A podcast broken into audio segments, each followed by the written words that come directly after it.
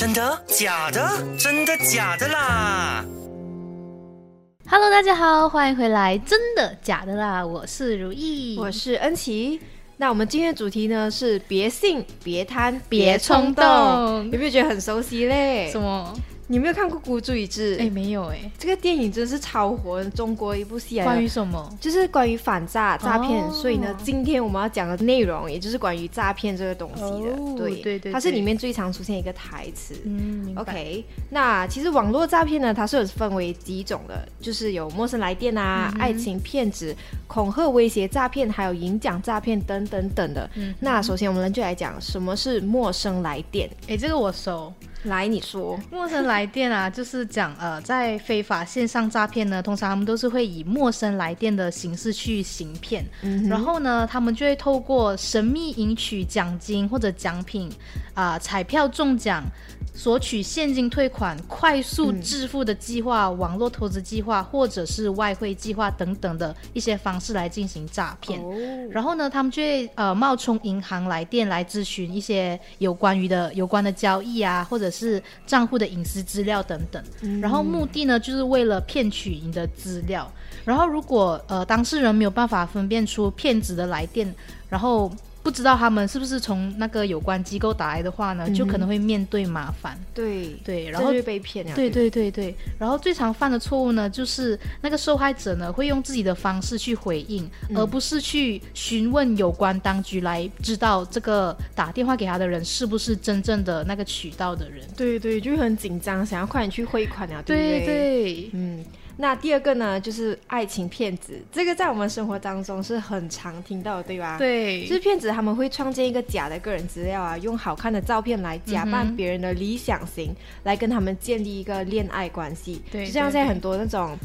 你懂那种恋爱的 app 啊，那种 Bumble 啊，对对对，他们就很多那种 fake fake account 在那里，对，太多恋爱脑了，真的。然后呢，骗子就会讲一些甜言蜜语的话去骗对方的芳心，有了感情过后再进行诈骗。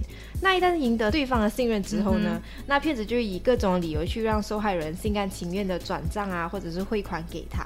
有些甚至还会利用他们的感情去骗他们拍下那些私密照片啊，或者是影片呢，之后还会用来勒。勒索他们，这就是爱情骗子，对呀，做人不能恋爱脑，真的。对。那刚刚说到恐吓、威胁、诈骗嘛，这个就是骗子会通过钓鱼的 email 啊，冒充一些官员或者是黑社会，像你刚刚提到咯，就是这类型的骗局呢，就是要去吓那些受害人啊，让他们心慌啊，很慌乱这样子，然后就乖乖听他们的话，照做将那些存款啊 transfer 给他们这样子，对。所以做人还是要冷静一点，去思考，对对，不要冲动，三思而后行，别信，别贪，别冲动。对，还有一个呢是呃赢奖诈骗，这个是蛮流行的，就是那个受害人呢就会收到一个通知说，哦，你赢得了一个奖品，可是呢你需要给一些私人的一些隐私资料呢，才可以拿到那个奖品。就好像有一个例子啦，就是说经常会有广告就是说，哦，恭喜你，你在某某某个网站赢得了某某某样东西。只需要提供某某某个资料，你就可以拿到这个奖品，这样子。然后这类广告呢，基本上很多都是假的。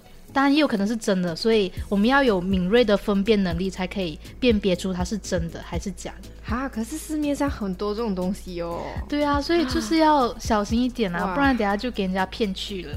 哦，刚刚你说到那个爱情骗子，对吗？对，我记得之前有一个很流行的一个骗局叫做杀猪盘，有没有听过？有有有有。对对对，这个杀猪盘呢，其实就是从二零一七年开始兴起的。然后最开始呢，受骗的人大多数都是中国人。哦。可是呢。在近几年，二零一七年之后呢，这一类的诈骗就逐渐的走向国际化，对对，international，you know，yeah，I know，对，然后就很多在亚洲地区或者是欧美地区的人受骗，嗯，然后呢，随着这个中国政府在他们自己的国家一系列的打击这些骗局之后呢，这个诈骗集团就将他们的骗人的重心呢移到去东南亚，尤其是在柬埔寨啊，或者是劳抓、缅甸、泰国跟菲律宾等等的。这些东南亚国家，嗯，然后近期呢，这个杀猪盘呢就延伸的更广、更 international 化了。对，他们就延伸到阿联酋啊，还有格鲁吉亚发展他们的那个据点。哦，OK，那其实很多这个网络诈骗分子啊，他其实是人口贩卖的受害者来的。嗯就像有看那个《孤注一掷》里面，他也是有演完全部来他们的犯罪过程是怎样的。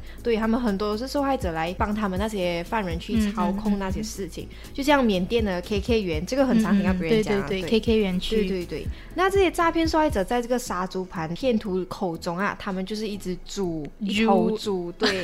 而他们的目标呢，就是养猪，最终杀猪，所以才叫杀猪盘。对，很有压抑。就是、对，然后就是与受害者培养信任啊，还有感情，嗯嗯引导他们在这个虚假的加密货币的投资平台上充值，嗯然后在最后一步就将他们榨干受害者的每分每毫。杀就杀猪，对，就杀猪。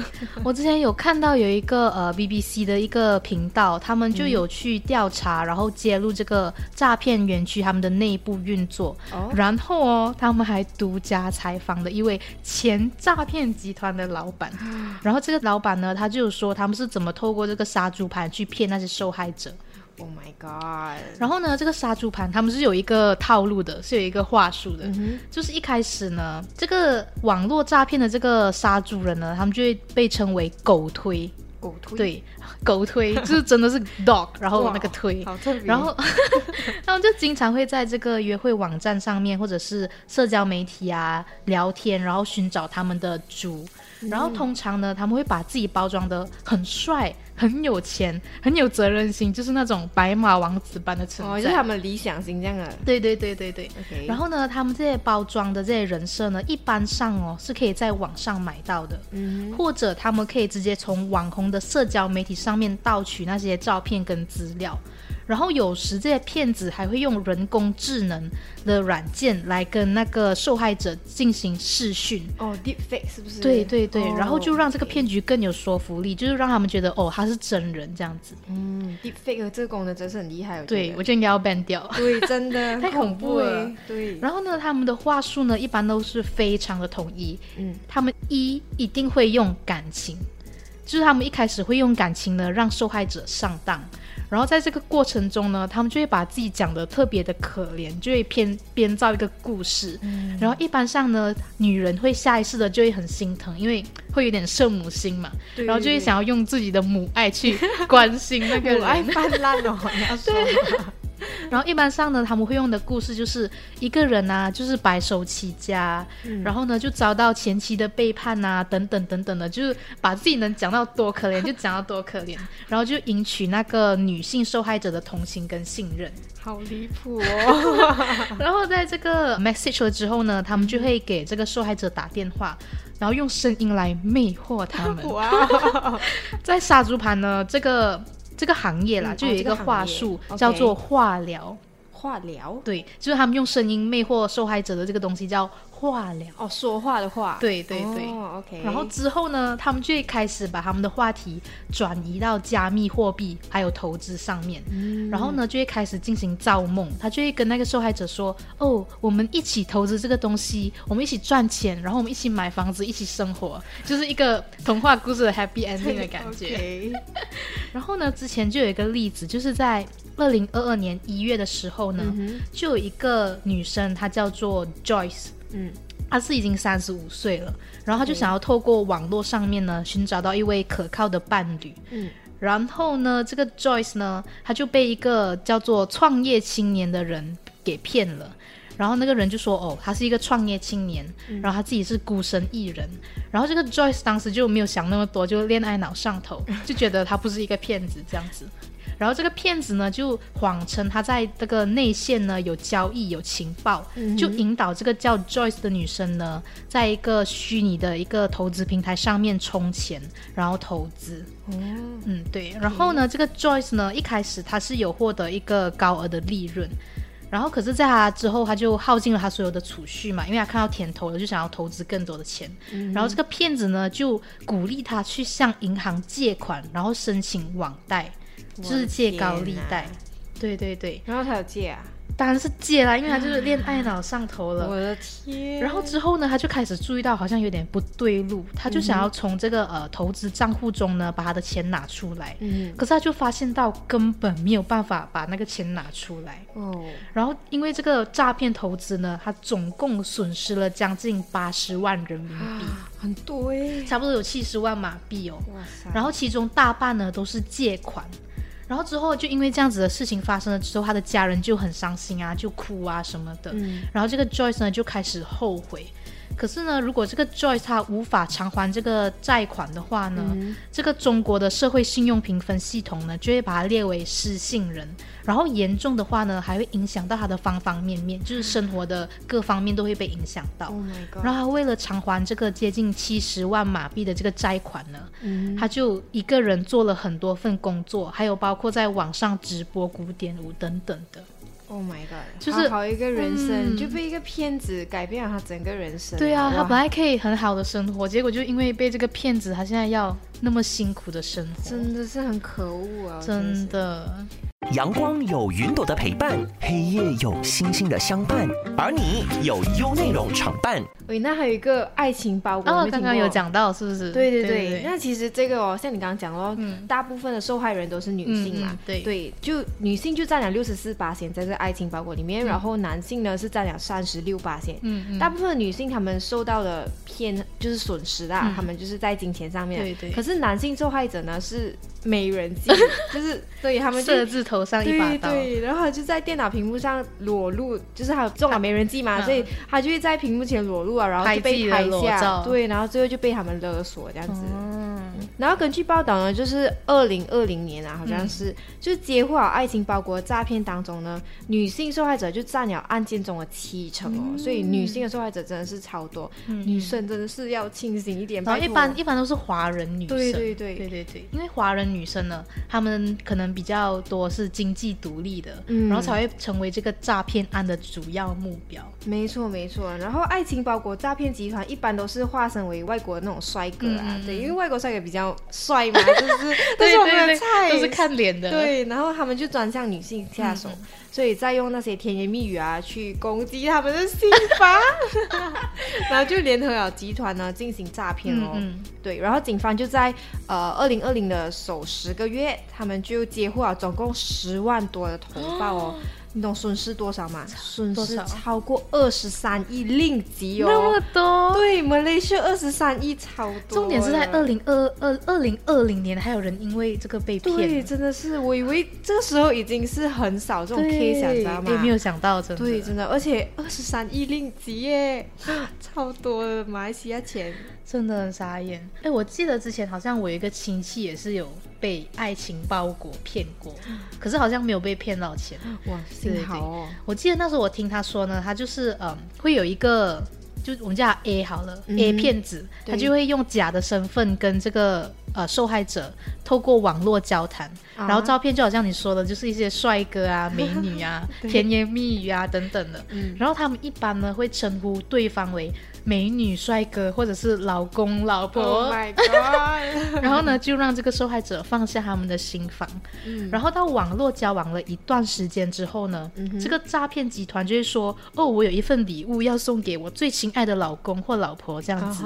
然后他就会说：“哦，可是这个礼物呢，在入境的时候被扣押下来了，需要一笔钱才可以让这个包裹顺利的入境要。”他去还了，是不是？，对对对，嗯然后呢，这个老公老婆呢就会深信不疑，他们就会乖乖的送上钱给他们，然后一般上的这个金额是非常的高，可以达到数千万马币，这么多。对，所以那个损失才可以到达二十三亿令吉。哦，也是对。然后呢，这个爱情老千一般呢都是训练有素的，他们会有一个固定的流程，跟杀猪盘一样。然后一开始会对这个受害者进行一些心灵上面的辅导，因为一般这个受害者就是心灵空虚。对对对，然后呢，现今的这个诈骗集团呢，还有一个新招，就是呢，他们会呃，一般会有不同的组织，会有老大、老二，然后下面会有一些小的在操控这样子。然后呢，他们就会透过金钱交易呢，教导这个买家如何去诈骗，所以大家要非常非常的小心。真的。然后之前呢，透过警察透露呢，爱情包裹的这个诈骗呢，通常会哄骗骗本地女生跟他们交往嘛，嗯然后让这个女生愿意交出他们自己的银行户口对对。给他们用来诈诈骗。对，嗯。然后呢，这个爱情老千呢也会事先安排几个星期的训练，嗯再拟定好他们的剧本，再用不同的帅哥的照片，在各个呃社交媒体或者是社交的那些那种 social dating apps，、啊。对对对，嗯。进行一个网络爱情的骗局。哦。然后一般上呢，受害者就是华人女性，然后都嗯。是三十至五十岁的。哈，嗯。我以为是来二十多这样哦，竟然三十到五十 No no no，太天真了。可是呢，一般呀这个三十至五十岁的这个女性呢，她们都有相同的特征，就是呢，他们一般都是高学历，然后有一定的经济能力，单身、单亲或者是离婚的，哇，很会挑嘛！因为他们那时候正需要爱嘛。我的天，超会挑的，再挑一个那个什么啊妈咪 sugar 还是什么 Sugar 妈啊咪。，sugar 妈咪。哎，问题是他们还要训练什么的，然后去骗人，他们有那个精力，不如去找一份工作怎么不要更好。去学一些更好的东西，是不赚更多钱？真不明白，真的是唉。之前我在网络上呢有看到另外一个例子，嗯，因为我就是很关注这一类的啊网络诈骗出看得新闻。这这个例子还是二零二三年的哦，嗯是很新很新的例子。二三啊，对，就是今年。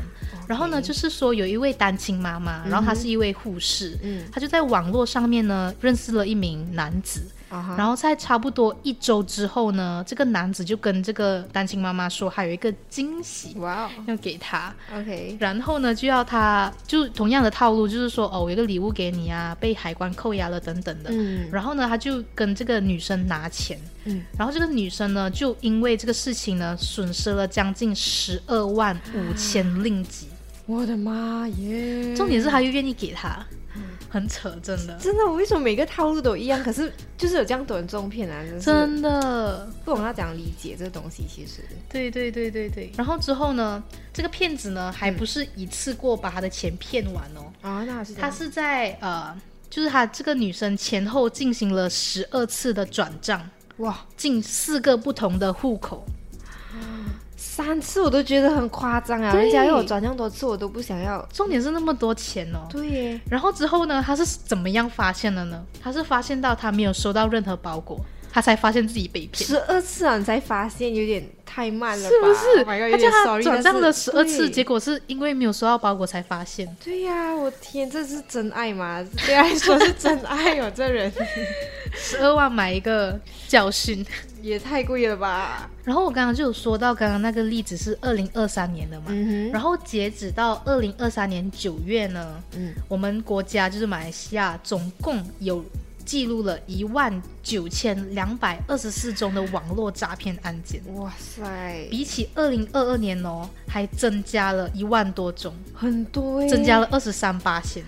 证明他们的骗局越来越多啊！现在对，真的真的，重点是现在还会有人上当。对，就是因为他们越来越多的那种新骗法，可是这样对听下来，其实全部也来来去去一样了嘛，不是？可是就是会有人受骗。好吧，然后呢，这个呃，当局就指出呢，这个一万多宗的这个网络诈骗案件里面呢，嗯损失额总共高达六亿八万，哎，六亿八千七百万令吉。六亿耶，真的，然后我记得哦，就是我之前看的那个数据就有表示呢，嗯一般上这个诈骗案件的受害者都是来自各行各业，就包括讲师、工程教授、医生、退休人员，甚至是老人等各个群体。这样听下来，好像很多高学历的都蛮重，对，就连高知识分子都会被骗。对对，然后呢，这个网络诈骗呢，除了就是让我们国家蒙受就是数百万令吉的损失之外呢，受害者也造成了情绪上面的影响，影响对对他们可能会导致抑郁症，降低他们的生活品质，还有社交能力等等，因为就害怕了嘛，就不敢再随便交朋友了。果然骗子都是可恶的。对，那遇到这种骗局，我们该如何提防呢？